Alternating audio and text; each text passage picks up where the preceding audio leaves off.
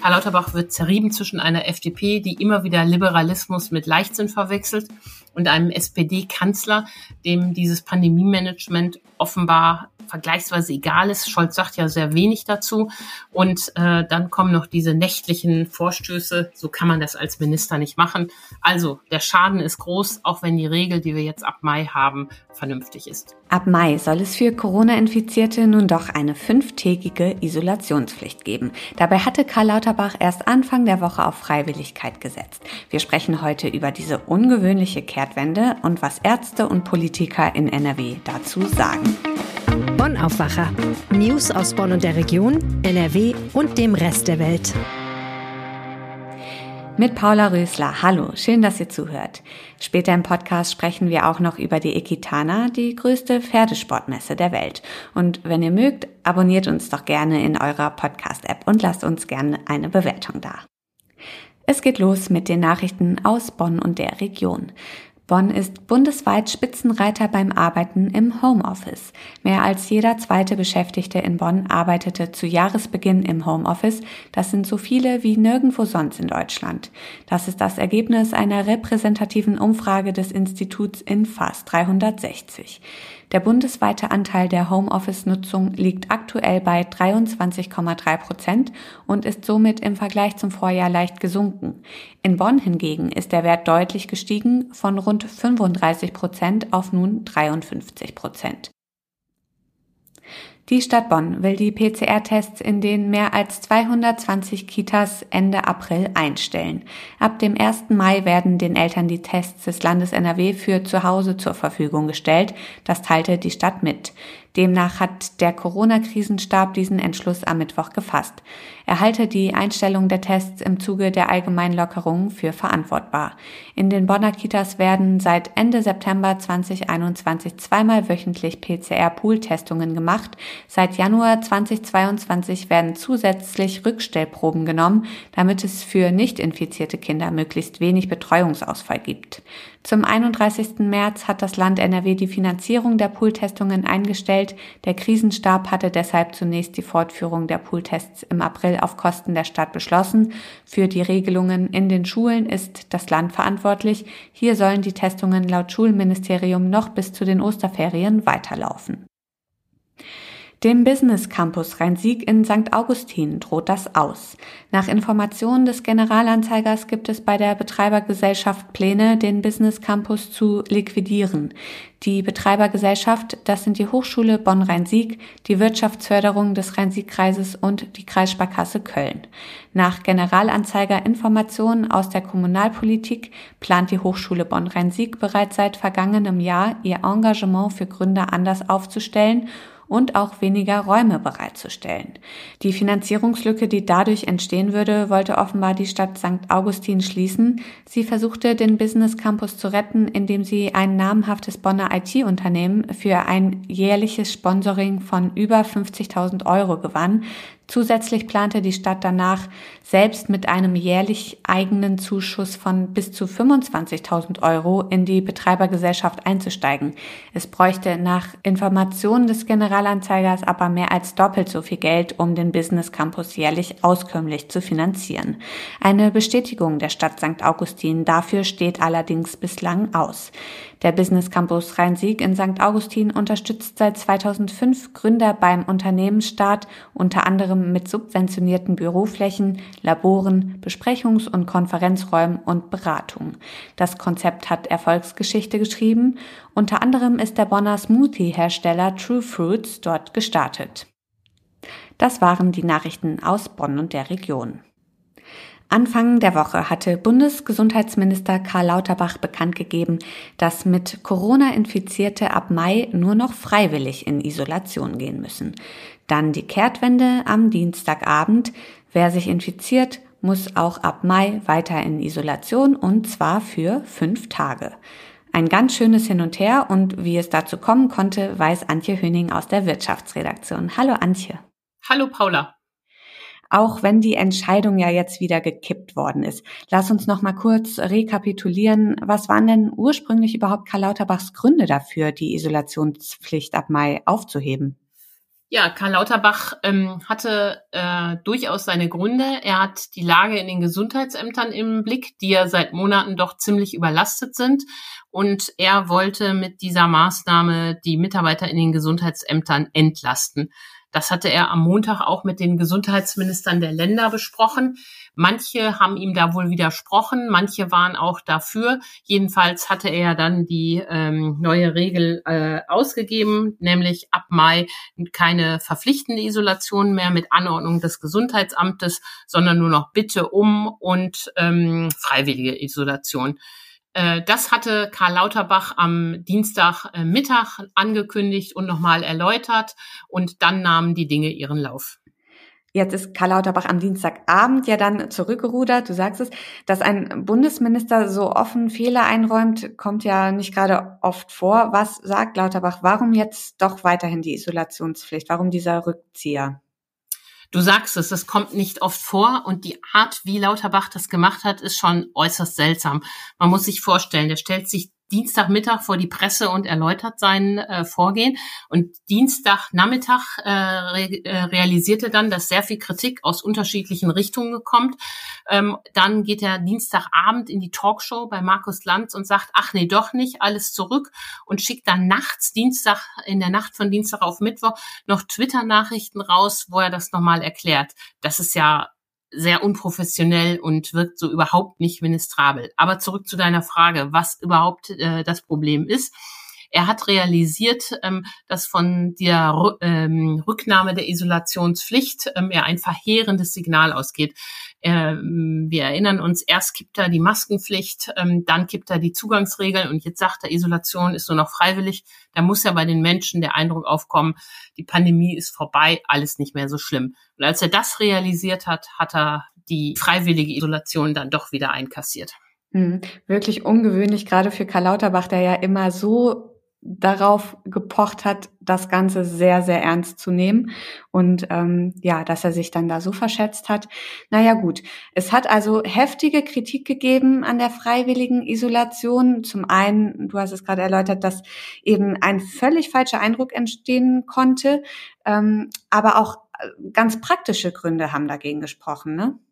Ja, genau. Ähm, NRW-Gesundheitsminister Laumann hat schon gestern Morgen äh, darauf hingewiesen, dass es dann ein Problem gibt mit der Krankschreibung da kann ja jeder kommen und sagen, ich bin freiwillig in Isolation und kann deshalb nicht arbeiten gehen. Und er sagt, ähm, ähm, ohne so eine Anordnung kann man rechtssicher nicht ähm, äh, in der Schule fehlen und kann man rechtssicher auch nicht von der Arbeit fernbleiben.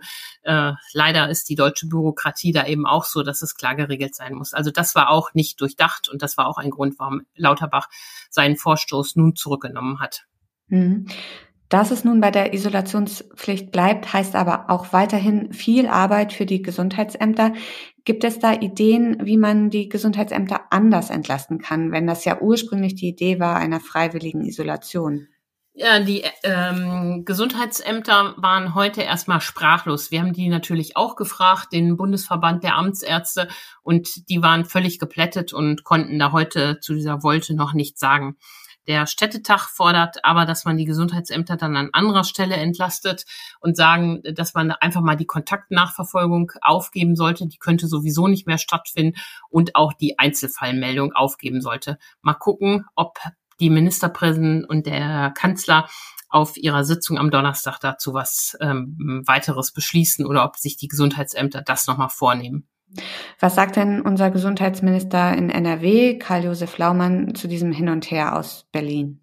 Ja, ich finde, Laumann fährt da einen geraden Kurs. Er hat ja am Dienstag schon äh, auf die Probleme hingewiesen und er war es wohl auch, der auf die Verschiebung gedrungen hat. Er, ursprünglich wollte Lauterbach die freiwillige Isolation ja schon in dieser Woche einführen. Laumann hat dann wohl darauf gedrängt, dass es Mai wurde und jetzt wurde ähm, die Maßnahme eben ganz gekippt. Und jetzt sagt Laumann, besser spät als nie. Also er ist da so ganz versöhnlich mit Lauterbach. Äh, besser spät als nie hat er die Notbremse gezogen. Er wundert sich aber auch, wie die Ärzte, ähm, dass Lauterbach da eine äh, Talkshow im Fernsehen nutzt, um doch eine so einschneidende Maßnahme zu verkünden und sagt schlechte Kommunikation. Was gilt denn jetzt konkret dann ab Mai, um das nochmal zu klären? Ja, da verlieren wirklich viele Leute den Überblick. Äh, also ab Mai gilt, wer infiziert ist, muss für fünf Tage in Isolation und er bekommt auch eine Anordnung des Gesundheitsamtes. Das ist nicht mehr freiwillig. Wer im Gesundheitswesen beschäftigt ist, kann sich danach auch nur mit einem Test, PCR oder zertifizierten Schnelltest freitesten. Aber äh, was gelockert wird, ist, dass für alle Kontaktpersonen ähm, die Quarantäne freiwillig ist. Da mischen die Gesundheitsämter also nicht mehr mit. Was meinst du, was bleibt nach diesem Hin und Her in Sachen Isolationspflicht bei den Menschen für einen Eindruck hängen? Ja, ich glaube, ein verheerender Eindruck. Viele hatten ja große Hoffnung, als Karl Lauterbach ähm, Gesundheitsminister wurde. Er hat sich ja als kluger Mahner, als Kenner ähm, der Materie in äh, den vergangenen zweieinhalb Jahren ähm, profiliert. Dann wird er Minister und ähm, hat äh, das Amt in dem Maße nicht, äh, hat das Amt nicht im Griff. Ausgerechnet er, der immer so viel gemahnt hat, lässt so viele Lockerungen zu. Stichwort Maskenpflicht, Stichwort 3G jetzt der Vorstoß mit der freiwilligen Isolation. Ähm, der Eindruck ist verheerend. Natürlich ist es toll, dass er einen Fehler einräumt. Das schaffen ja nicht viele Politiker, dass sie einen Fehler einräumen und kassieren. Genauso hat es ja Angela Merkel auch vor einem Jahr gemacht, als sie ihre seltsame Osterruhe ähm, erst verkündet äh, hat und dann zurücknehmen musste.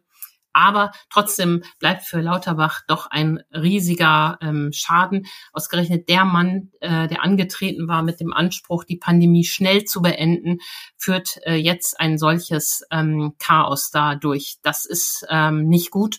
Und Karl Lauterbach wird zerrieben zwischen einer FDP, die immer wieder Liberalismus mit Leichtsinn verwechselt, und einem SPD-Kanzler, dem dieses Pandemie-Management offenbar vergleichsweise egal ist. Scholz sagt ja sehr wenig dazu. Und äh, dann kommen noch diese nächtlichen Vorstöße. So kann man das als Minister nicht machen. Also der Schaden ist groß, auch wenn die Regel, die wir jetzt ab Mai haben, vernünftig ist. Ab Mai gilt eine fünftägige Isolationspflicht im Falle einer Corona-Infektion. Hätten wir das geklärt. Antje Höning über die ungewöhnliche Kehrtwende von Bundesgesundheitsminister Karl Lauterbach. Vielen Dank, Antje. Vielen Dank, Paula. Wir kommen zu unserem zweiten Thema. Pferdefans können es wahrscheinlich kaum erwarten. Heute beginnt in Essen die Equitana, die größte Pferdesportmesse der Welt. Da kann man alles rund ums Pferd kaufen, sich mit anderen Pferdebegeisterten austauschen und ganz wichtig, bei den Shows dabei sein. Meine Kollegin Jana Marquardt hat sich im Vorfeld mit der Equitana beschäftigt. Hallo Jana.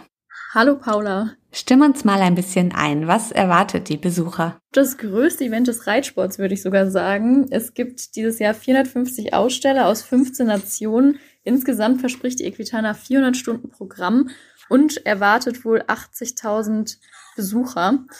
Dabei sein werden auch OlympiasiegerInnen, Welt- und EuropameisterInnen und prominente Trainer, die dann in Lehrstunden und auch in Ausbildungsabenden ganz viel Wissenswertes übers Reiten und Pferde vermitteln. Zum Beispiel werden Star-Dressurreiterin Isabel Wert und auch die Olympiasiegerin Ingrid Klimke zu Gast sein. Du hast es schon gesagt, es sind auch einige Promis dabei, unter anderem auch Bernd Hackel, das ist der Vox-Pferdeprofi. Du hast mit ihm gesprochen. Was macht er auf der Ikitana? Genau, der hat da heute seine erste Abendshow, die geht zwei Stunden lang und da zeigt er dann, wie man mit jungen Pferden und Problempferden umgeht, also sich denen annähert und wie man sie dann letztendlich auch trainiert und erzieht. An dem Abend werden wohl zwei Tiere dabei sein, die er vorher noch nie gesehen hat. Und er hat da folgende Strategie. Er sagt immer von sich selbst, dass er sozusagen der Boss ist. Also er lässt die Pferde erstmal ganz kurz laufen, die Gegend erkunden, spricht währenddessen dann wohl mit dem Publikum und schaut, wie die Pferde auf ihn reagieren. Also sind sie aufmerksam, eher zurückhaltend oder vielleicht sogar ignorant.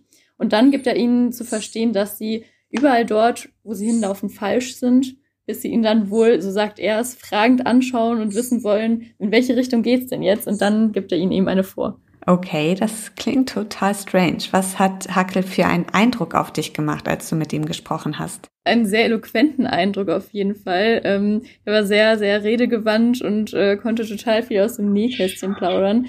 Und ähm, ja, wirkte auf mich aber tatsächlich auch irgendwie dominant, würde ich sagen. Also ähm, ich glaube, der weiß da schon ganz genau, was er tut und ist tatsächlich auch relativ kritisch gegenüber äh, ja manchen Entwicklungen in der Reitsportszene. Also dass wohl viele irgendwie zu weich gespült seien und äh, die Pferde irgendwie nur noch per Gedankenübertragung oder mit Streicheln irgendwie erziehen wollen. Und das hält er nicht für den richtigen Weg. Das sind Ansichten, mit denen er sich vermutlich im Pferdesport nicht nur Freunde macht. Dann hat er ja auch was zur Equitana gesagt, ne? Die Messe habe sich verbessert. Inwiefern? Genau, er sagt, die Equitana hat sich insgesamt zu einer hochprofessionellen Messe entwickelt.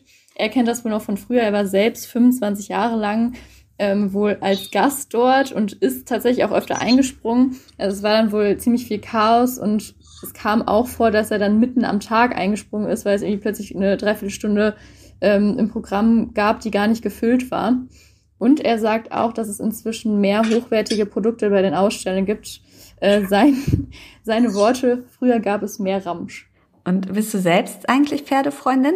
Also generell muss ich sagen, Pferde sind an sich schon tolle Tiere, aber ich muss gestehen, dass ich äh, mit Elfen einen Reitunfall hatte und mir den Arm gebrochen habe.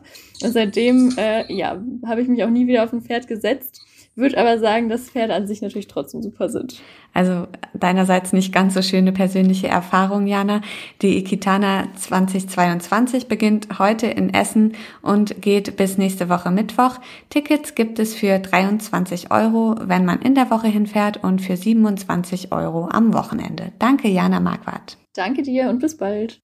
Und auf diese Meldung möchten wir euch heute auch noch hinweisen. Der Bundestag entscheidet heute über die mögliche Einführung einer allgemeinen Corona-Impfpflicht in Deutschland. Als einzig ausgearbeiteter Gesetzentwurf liegt ein Kompromissvorschlag für eine Impfpflicht zunächst für Menschen ab 60 Jahre vor. Darauf hatten sich zwei Gruppen von Abgeordneten aus SPD, FDP und Grünen verständigt. Zwei Anträge lehnen eine Impfpflicht ab. Die Union fordert in einem Antrag zunächst den Aufbau eines Impfregisters. In Bonn startet heute der zweite Verhandlungstag im Strafprozess gegen Cum-Ex-Drahtzieher Hanno Berger. Der Anwalt war eine zentrale Figur in dem Cum-Ex-Steuerskandal. Vor dem Bonner Landgericht wird dem 71-Jährigen besonders schwere Steuerhinterziehung in drei Fällen vorgeworfen. Dadurch soll ein Schaden von 278 Millionen Euro entstanden sein. Am heutigen zweiten Verhandlungstag könnte die Verteidigung ihre Sicht der Dinge schildern. Wir haben eben schon über den Beginn der Pferdesportmesse Equitana in Essen gesprochen. In Köln beginnt derweil die Fitnessmesse FIBO 2022. Auf der Messe werden neue Trends rund um Fitness, Wellness und Gesundheit präsentiert. Sie läuft bis zum 10. April. Und zum Schluss noch das Wetter. Es wird wieder ziemlich nass mit ausgiebigen Regen und auch teilweise sehr windig bis stürmisch, vor allem in den höheren Lagen. Auch kurze Gewitter sind heute möglich, bei Temperaturen bis maximal 14 Grad.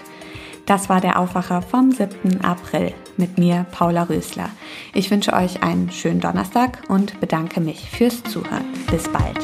Mehr Nachrichten aus Bonn und der Region gibt's jederzeit beim Generalanzeiger. Schaut vorbei auf ga.de.